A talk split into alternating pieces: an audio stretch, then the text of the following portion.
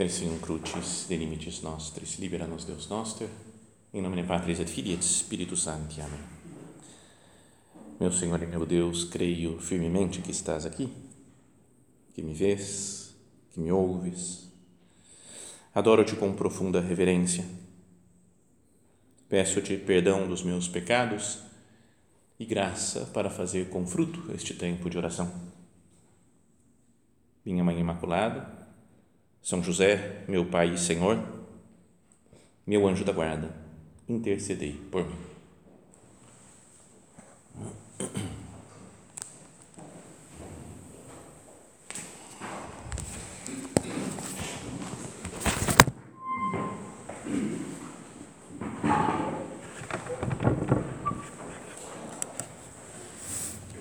Estamos começando o nosso recolhimento trimestral e o tema desse recolhimento, né, que nós vamos meditar, considerar aqui, falar com o nosso Senhor, é sobre a caridade, né, ou a fraternidade. Mas podíamos pensar né, que muitas coisas se poderiam dizer desse tema, né, um tema super amplo, né, se pode falar muito de várias manifestações né, da caridade, de como conviver com as outras pessoas, né, como amar a Deus. Mas também já falamos de, de, de tudo, né? Você fala, o que, que eu vou falar agora de diferente? Né? Então a verdade é que não tem nada diferente, né? Coisa nova que vamos falar. Mas queria, para, ser, para ter só uma linha um pouco diferente de outras meditações, queria que nós meditássemos em uma cena da Sagrada Escritura, uma só, ao longo, vamos ver se dá certo, né? um plano também, assim, nessa, nas duas meditações. E é uma cena que apareceu na primeira leitura desses dias passados aí, do, tirada do livro dos Atos dos Apóstolos, né? A gente está lendo esses dias, no final do tempo pascal, se lê essa várias partes, né? Quase quase inteiro o livro dos Atos dos Apóstolos. E essa é uma cena que queria considerar porque ela é muito emocionante, né? Bonita até, que é a despedida de São Paulo de algumas pessoas né, do povo, especialmente da cidade de Éfeso, que falam que todo mundo chorou. Ele falou: a gente não vai mais se ver aqui nessa terra. Né? Lembra? Ele se despede, as pessoas abraçam e começam a chorar de emoção né? e tristes porque não vão mais ver São Paulo. E a história ela acontece na terceira viagem missionária de São Paulo. Primeiro, o Espírito Santo tinha separado ele e o Barnabé para fazer uma primeira viagem missionária e vai prega numa, numa região lá da Ásia Menor o que é a Turquia atualmente, depois faz uma segunda viagem, e depois essa que é a terceira, que ele já conhecia muitas das pessoas, né, muitos dos lugares que ele já tinha visitado. Então ele vai e passa um longo tempo lá, mas para confirmar a fé daqueles primeiros cristãos. Então nessa terceira viagem, ele vai de novo para Ásia Menor, que é a Turquia atual, né? A gente se olhar no mapa, se tivesse um mapa aqui, a gente ia mostrando, né, como é que qual que é o caminho, a viagem que ele fez. E depois disso ele atravessa, pega um barco e vai até o que seria a Grécia, né, agora a Macedônia. Então, ou a gente olha o mapa ou a gente entra na excursão que está sendo organizada já, né, peregrinação, acho que é o próximo ano de os lugares de São Paulo, né, Grécia e Turquia. Então eu eu tô querendo me inscrever para esse negócio, mas não sei se eu vou ter moral para ir outra vez, não. Mas, mas deve ser super legal para ver esses lugares aqui que o São Paulo viveu e pregou. Né? Então, se a gente vai acompanhando depois no mapa, lendo isso daqui, fica super legal porque a gente vai vendo como está ligado né, a história mesmo, né, a vida cristã com a história real desses povos. Então fala assim, escreve São Lucas, né, que está escrevendo o, o livro dos Atos dos Apóstolos. Nós, entretanto, viajamos à frente embarcando, isso daí ele já estava voltando, né? tinham ido até a Grécia e depois estava voltando da Grécia para Jerusalém. Nós, entretanto, viajamos à frente, embarcando num navio para Assos, onde iríamos recolher Paulo. Assim, Paulo havia determinado, sendo que ele nos alcançaria por terra. Eles estavam num lugar, e a gente olha no mapa lá direitinho e fala: ó, ele tem que ir de barco até Jerusalém.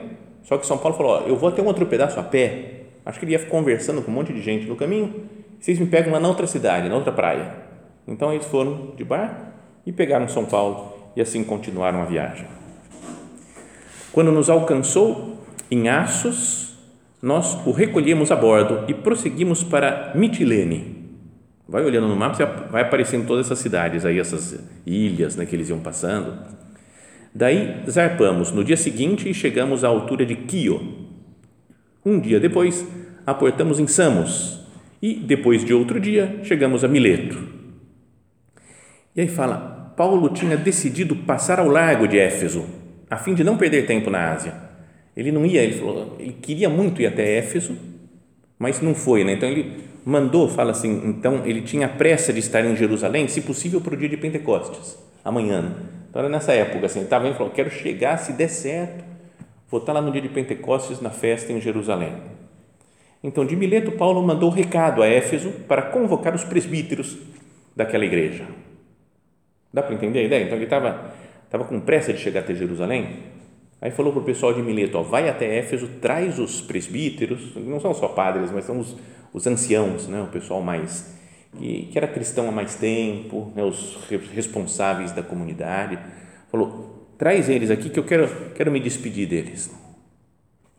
Então, São Paulo, na ida, pensa assim, na ida, quando ele saiu lá de Jerusalém, Antioquia, né, e foi indo para a Ásia Menor, falam que ele passou três anos pregando em Éfeso. Quando a gente ouve essas histórias às vezes, do Antigo Testamento, a gente, do, do perdão, do Novo Testamento, né, dos Atos dos Apóstolos, eu pelo menos sempre tinha essa ideia, né, de que ele falou, chega num lugar, prega, vai para outro lugar, prega no outro lugar, depois sai, vai para outro. Mas em Éfeso ele ficou três anos. Você fala, cara, beleza, né, tipo, mudou de cidade mesmo. Ficou morando em Éfeso, pregando, ajudando as pessoas, trabalhando. Então ele conviveu muito com as pessoas de lá. Depois ia para outra cidade, ficava mais um tempo, outra cidade mais um tempo Teve, acho que em Corinto, acho que uma vez ele ficou, não sei se ficou dois anos também. Bom, então ele chama esses, essas pessoas que ele conhecia bem, porque tinha morado três anos com eles, e faz uma despedida na praia. Então, o cenário deve ser super legal, né? fazer, fazer um filme até da cena. Assim, né? Então, chega todo o pessoal lá, os antigos da, né, do, do povo de, de, de Éfeso, né, dos, os, os anciãos, e ele começa a pregar dizendo: Ó, oh, tudo que eu falei para vocês foi assim, assim, assim, eu quero que vocês continuem fazendo tal coisa. Tá? Dá um discurso final e fala, e depois acho que a gente não vai se ver mais nessa terra. Tanto que no final diz: tendo dito isso, Paulo ajoelhou-se e orou com todos eles, depois do discurso. Então imagina todo mundo ajoelhado na praia, rezando lá assim de despedida. Então todos começaram a chorar muito e, lançando-se ao pescoço de Paulo, o beijavam. Então deve ser uma cena super, né, até chamativa, gritaria deles: Meu Deus, você vai embora. Estavam muito tristes, principalmente porque havia dito que eles nunca mais veriam seu rosto e foram com ele até o navio. Então despediram, falaram, tá, e daí ele seguiu o caminho dele para Jerusalém. Então, essa história mas queria que nós, pensando no, no aspecto da caridade, do amor, da fraternidade até entre nós, que nós escutássemos as palavras que nós vamos ler e meditar aqui desse discurso final de São Paulo como dirigidas a nós. Então fala assim, né, Atos dos Apóstolos, capítulo 20. Quando eles chegaram, né, esses homens que vinham de Éfeso, né, que estava ali perto de Mileto, que é a cidade onde se encontraram ali na praia. Quando chegaram, Paulo disse-lhes: Vós bem sabeis de que modo me comportei em relação a vós durante todo o tempo, desde o primeiro dia em que cheguei à Ásia, a Ásia Menor, nessa região aí da Turquia atual. Bem sabeis de que modo me comportei em relação a vós. Vocês conhecem, vocês sabem tudo que eu fiz por vocês. Então, a primeira coisa é que a caridade não é só uma, uma pregação, só falar, a gente tem que viver o amor, a gente tem que amar os outros, tem que perdoar os outros. Não foi só isso que Paulo fez. Ele ensina, né, prega sobre a caridade, mas diz: vocês sabem como eu me comportei. Na primeira coisa, portanto, é o exemplo de caridade Daria para falar, pensa cada um de nós, né, conversando com o Senhor, já que é um recolhimento, né, um momento de, de interiorização, de pensar um pouco mais na nossa vida. Se nós vamos conversando com o Senhor, fala assim, Senhor, eu poderia dizer isso? Quando eu vou falar de caridade, eu falo, tá certo, parece meio soberba, né? meio orgulho, né? Falando, olha só o que eu fiz, né? Mas eu poderia dizer, né? assim, olha o meu comportamento dos últimos tempos, como eu vivo a caridade. Às vezes, é sério, sendo padre, assim, pregando, eu me sinto uma fraude, né? um enganador, né? porque a gente tem que falar um monte de coisa bonita, de virtudes, e eu falo, meu Deus, se eu vivesse metade do que eu falo, eu já seria santo. Mas eu falo, mas eu não posso nem falar, porque eu não consigo colocar em prática essas coisas que eu prego aqui. E aí, mas eu lembro que uma vez, há muitos anos, ouvi alguém falando das palestras que a gente tem na obra, né, da formação, que a gente seria bom viver tudo, mas não tem que viver para pregar, porque a gente está pregando Jesus Cristo, falando, Jesus vive assim. Então, fala, pessoal, olha para Jesus, Jesus faz tudo isso daqui. Então, pensemos nisso daqui, né, na caridade. Será que eu poderia dizer, olha só tudo que eu fiz, né, como fez, falou São Paulo? Bem sabeis de que modo me comportei em relação a vós. É um comportamento. Né? A, a caridade também não é só um sentimento, um bom sentimento né, de amor, uma coisa meio teórica, mas é um comportamento que deve levar a uma mudança no meu agir, que nasce de uma mudança no meu pensar, no meu modo de ver as coisas, de ver as pessoas, no meu modo de ser. Senhor, me faz mudar interiormente me transforma, meu Deus, para que eu tenha um coração como o seu. Isso que nós pedimos ao Senhor, daqui a pouco vai ser até a festa do Sagrado Coração de Jesus. Fazer o nosso coração semelhante ao vosso. Queria ter um coração como o de Cristo para me comportar como Cristo, né? Que esse coração unido ao Senhor me faça ter atos concretos, né, de, de amor para com as outras pessoas Lembra aquilo lá que o nosso padre falava do preconceito psicológico de pensar sempre nos outros? Tem uma homilia, uma meditação famosa dele, antiga, que ele falava que as pessoas, quando têm uma profissão, né, um trabalho, elas acabam vendo tudo de acordo com aquela profissão. Sapateiro, por exemplo, o cara sabe tudo de sapato, ele vai andando na rua e vai vendo sapato. Ó, oh, o pessoal, cara, um sapato bom, aquele lá. Esse aqui não, essa porcaria. Esse é assim. Né? E a gente quando gosta de um negócio, você fica super ligado naquele negócio. O padre Cesário, por exemplo, com os negócios de bicicleta dele, que adora bicicleta e pedalar e não sei o quê. Então, às vezes ele está andando, na, a gente está de carro juntos, assim, por exemplo, ele fala, olha só a bicicleta desse cara aí. E para mim é igual a todas as outras bicicletas. Eu falo assim, ele fala, não, mas daqui é boa, porque é uma marca não sei o quê, ó, tá vendo aquele negócio? Ele, de bater o olho, descobre 35 coisas diferentes sobre a bicicleta do, do cidadão e que para mim é igual a todas as outras bicicletas. Então, aí o nosso padre falava isso, um médico, por exemplo, olha para a cara das pessoas e vê, deve estar tá doente isso aqui, está sentindo esse outro negócio, porque está tão acostumado com aquilo, pensa tanto na sua profissão, que olha para as pessoas hum, sob esse aspecto, né? ou do sapato, ou da roupa, ou do, da doença, de saúde, então, nosso pai falava, a gente deveria ter como que um preconceito psicológico de pensar sempre nos outros. De olhar para uma pessoa e falar, o que ela está precisando? Eu queria ajudar tanto, queria fazê-la feliz, quero servir. Às vezes penso, meu Deus, como eu estou longe disso.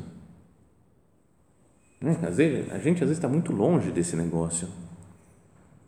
Talvez com os parentes mais próximos, né? as mães com seus filhos, pensam direto o tempo todo nos filhos mas e com as outras pessoas? Vizinhos, outros parentes, pessoas com quem a gente trabalha?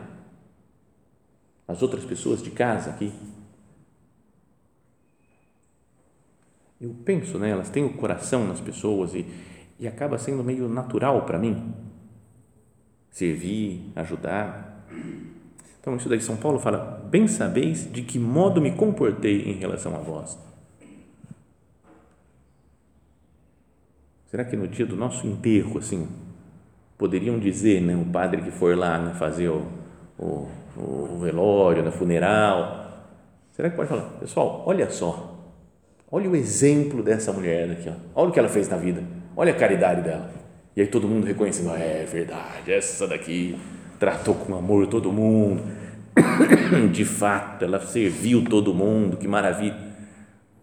Ou vai ser difícil, o pessoal fala, não lembro, padre, me recorda um pouquinho, qual, qual foi a coisa de caridade que ela fez, que eu não me recordo muito. Então, São Paulo fala para ele, bem sabeis de que modo me comportei em relação a vós. E ainda fala, durante todo o tempo, desde o primeiro dia em que cheguei à Ásia, o tempo todo, né? tinha passado três anos lá em Éfeso, mais outro tempo nas outras cidades que ele passou. Ele falou o tempo todo, desde o primeiro dia que ele pisou lá, tratou todo mundo com caridade. Não só em algumas ocasiões, não só quando as circunstâncias são propícias. Então, isso também podia fazer com que nós fizéssemos a nossa oração, conversássemos com o Senhor aqui mas Jesus, será que eu não trato as pessoas bem de vez em quando? Mas quando, quando eu me dou bem, quando eu gosto das pessoas, então me sacrifico, me, me dou totalmente para os outros. Mas quando as circunstâncias não ajudam muito, quando a pessoa não colabora, quando eu estou com muito trabalho, muita coisa para fazer, então não, não sobra tempo né, para servir os outros. Pensemos se nós podemos dizer essas palavras né, do, de São Paulo. Vós bem sabeis de que modo me comportei em relação a vós durante todo o tempo, desde o primeiro dia em que cheguei à Ásia. Desde o primeiro momento, o tempo todo.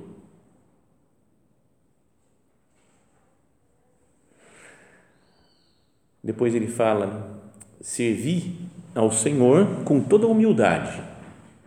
Então é até meio estranho né, para a gente ler isso daqui, a gente teria que entender mais a fundo, saber, conhecer o estilo de São Paulo, né? porque parece das pessoas mais metidas do mundo, né? com todo respeito a São Paulo, São Paulo que me perdoe, mas fala, vocês sabem como eu me comportei, desde o primeiro dia, depois servi ao Senhor com toda humildade, eu sou o cara humilde, então fala assim, ó, repara bem como eu sou caridoso e humilde, pessoal. Mas, e daí ele fala: servi ao Senhor com toda humildade, com lágrimas e em meio a provações que sofri por causa das ciladas dos judeus. Então, ele, por amor nas almas, por amor ao apostolado, a levar a palavra de Cristo por todo mundo, ele sofreu muita perseguição.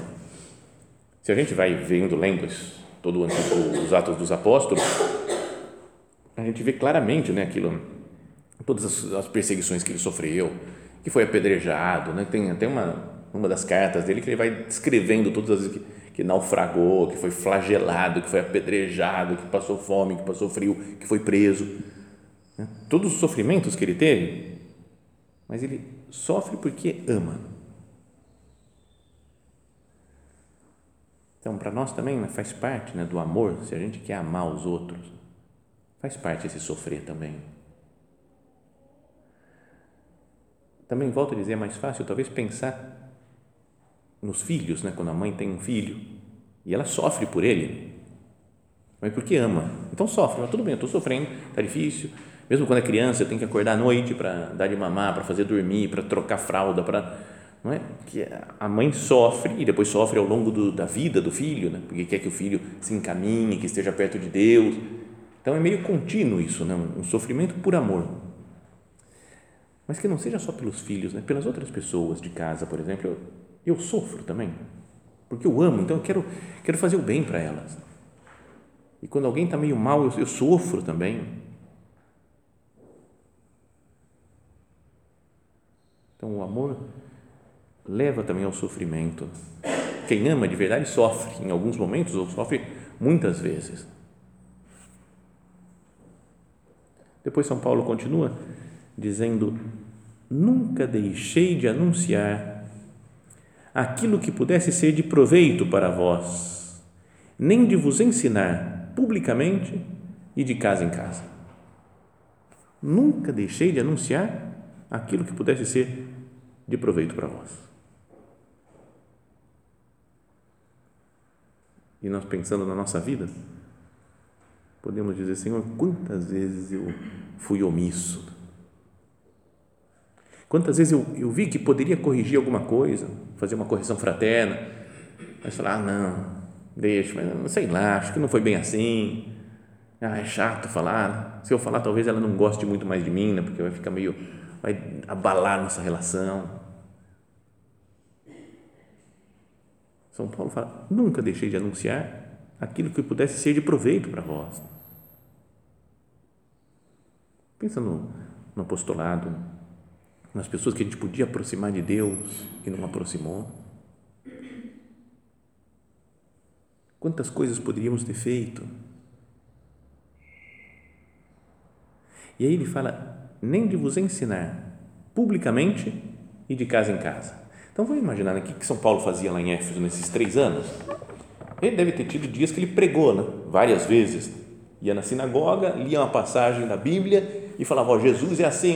Como aparece ele pregando na, em Atenas, na Grécia, né? por exemplo, lembra no Areópago, que ele começa a falar: ah, tem um Deus desconhecido, né? então eu vim falar aqui do Deus desconhecido que é Jesus e tal, que morreu, ressuscitou.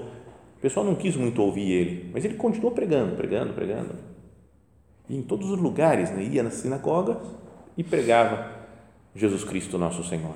Mas fala publicamente e de casa em casa.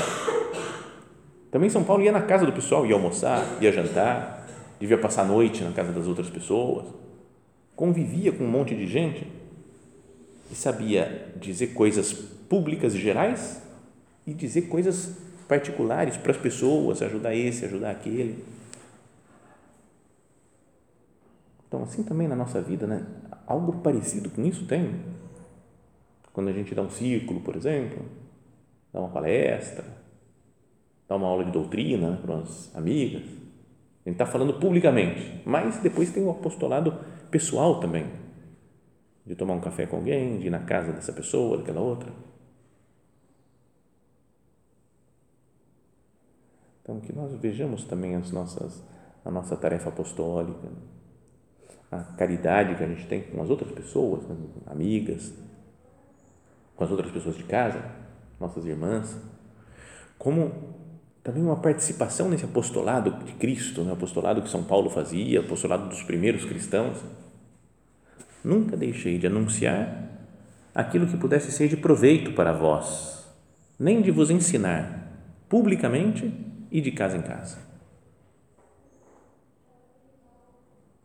E depois ainda fala: insisti com os judeus e gregos para que se convertessem a Deus e acreditassem em Jesus nosso Senhor. Então aqui tem uma coisa que atualmente não pega muito bem em outros ambientes, às vezes da igreja até. Né? Insisti com judeus e gregos para que se convertessem a Deus e acrescentassem e, e acreditassem em Jesus Cristo nosso Senhor muitos lugares, é uma pena né, que tem se falado isso, não, não, calma, calma, não é para converter ninguém, não pode fazer apostolado, não pode falar da própria fé. Até mesmo quando estivemos agora em Israel, a guia lá falou, aqui ninguém pode fazer proselitismo, tem judeu, tem muçulmano, tem cristão, tem ninguém pode falar muito da coisa porque né, é meio proibido não, e a gente sabe, às vezes, das consequências que tem, né? Uma pessoa que fala e é presa, é flagelada, é morta, pena de morte, né? Pra, né? é perigoso mesmo. Mas pode acontecer que nós aqui, sem nenhuma perseguição, fiquemos com essa ideia, não posso fazer, não posso falar muito. Mas já falei aqui, né? eu tenho alguma, alguma outra meditação que esse negócio que parece que a palavra mais pecaminosa do mundo é proselitismo. Agora, não pode.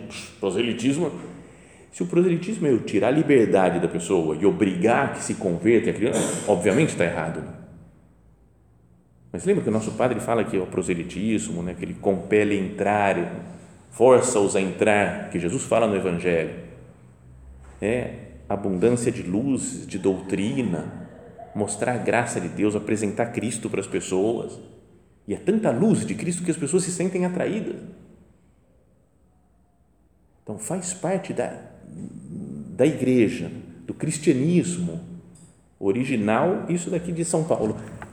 Insistir com judeus e gregos, com todo tipo de gente, os judeus que tinham a lei de Moisés, os gregos que eram os, os pagãos, né, os gentios, que cada um tinha a sua religião, ou acreditavam em vários deuses. Insistir com judeus e gregos para que se convertessem a Deus e acreditassem em Jesus Cristo. Converter para Cristo, isso é o cristianismo. Quando Jesus prega e fala assim: ide por todo mundo, pregai o evangelho a toda criatura. É para pregar o evangelho, para falar das coisas de Cristo, ensinando-os a observar tudo que eu vos mandei, batizando-os em nome do Pai, do Filho e do Espírito Santo. Se Cristo fala isso, São Paulo fala isso, a palavra de Deus fala isso, não é porque um outro por aí que vai falar, não, não podemos converter ninguém, vamos deixar cada um na sua religião, porque todas as religiões levam a Deus. Tudo bem, todas as religiões podem levar a Deus, né? Mas o cristianismo diz que tem, tem que anunciar Jesus Cristo. Então, o apostolado que a gente faz, faz parte da caridade. Uma pessoa que fala, eu vivo a caridade, mas não é apostólica, não vive a caridade plenamente. Porque a melhor coisa que se pode dar para os outros é Jesus Cristo, nosso Senhor é dar o próprio Deus para os outros, mais do que qualquer ato de, de caridade. Insistir com judeus e gregos para que se convertessem a Deus e acreditassem em Jesus nosso Senhor. E agora, prisioneiro do Espírito, vou para Jerusalém sem saber o que aí me acontecerá. Sei apenas que de cidade em cidade o Espírito Santo me adverte, dizendo que me aguardam cadeias e tribulações. Falou, o Espírito Santo está falando, você vai sofrer. Até o fim da vida você vai sofrer, vai tomar paulada. Mas ele diz: Mas de modo nenhum considero a minha vida preciosa para mim mesmo, contanto que eu leve a bom termo a minha carreira e realize o ministério que recebi do Senhor Jesus, testemunhar a boa nova da graça de Deus. Eu não quero nem saber se vão, vão me perseguir, vão falar mal de mim. Pode falar o que quiser, eu vou pregar o Evangelho. Eu recebi um, um ministério que eu recebi do Senhor Jesus, que é testemunhar a boa nova da graça de Deus. E aí fala essa frase: Agora, porém, tenho a certeza de que não vereis mais o meu rosto, vós todos entre os quais passei anunciando o reino. Portanto, hoje dou testemunho diante de todos vós, eu não sou responsável se alguém se perder, pois não deixei de vos anunciar todo o plano de Deus a vosso respeito. Então, olha só, São Paulo ele fala, eu, eu não sou mais responsável porque eu, eu fiz tudo o que eu podia fazer, dei toda a minha vida, sofri por vocês, preguei o Evangelho com todas as forças da minha alma. Eu não, não sou responsável. Se alguém se perder, se alguém se, se desviar, não é por culpa minha. É difícil né, falar um negócio desse, né? porque a gente pensa, né, até as pessoas que a gente formou, né, os filhos, é? Eu não tenho filhos, mas tem um monte de gente que atendo. Se alguma pessoa que eu atendo se afastou de Deus, se perdeu, vem um peso, né? Fala, será que não é culpa minha? Será que eu não deixei de falar da maneira correta? Será que eu não, não deixei de pregar Cristo como deveria? Então, São Paulo deve ter feito muito, né? Para que ele fale assim, ó, dou testemunho que eu não sou responsável. Se alguém se perder, é porque eu não deixei de vos anunciar todo o plano de Deus a vosso respeito. Então, pensemos na nossa, na nossa tarefa apostólica, missionária, como São Paulo. Vamos continuar depois, né, na próxima meditação, esse discurso de São Paulo. Mas é, acho que seria bom que cada um de nós voltasse a ler, meditar isso. Capítulo 20 dos livros dos Atos dos Apóstolos. São tantas coisas, cada frase é como que um roteiro de como deve ser a minha caridade, o meu apostolado, não é com todas as pessoas com quem eu convivo. Vamos nos preparando agora para a Santa Missa. Aí na missa pedir para Jesus, falar, Jesus, eu quero ter o seu coração para amar assim de verdade, profundamente todas as pessoas e depois poder ser caridoso, fazer viver a caridade e fazer apostolado, como São Paulo fez.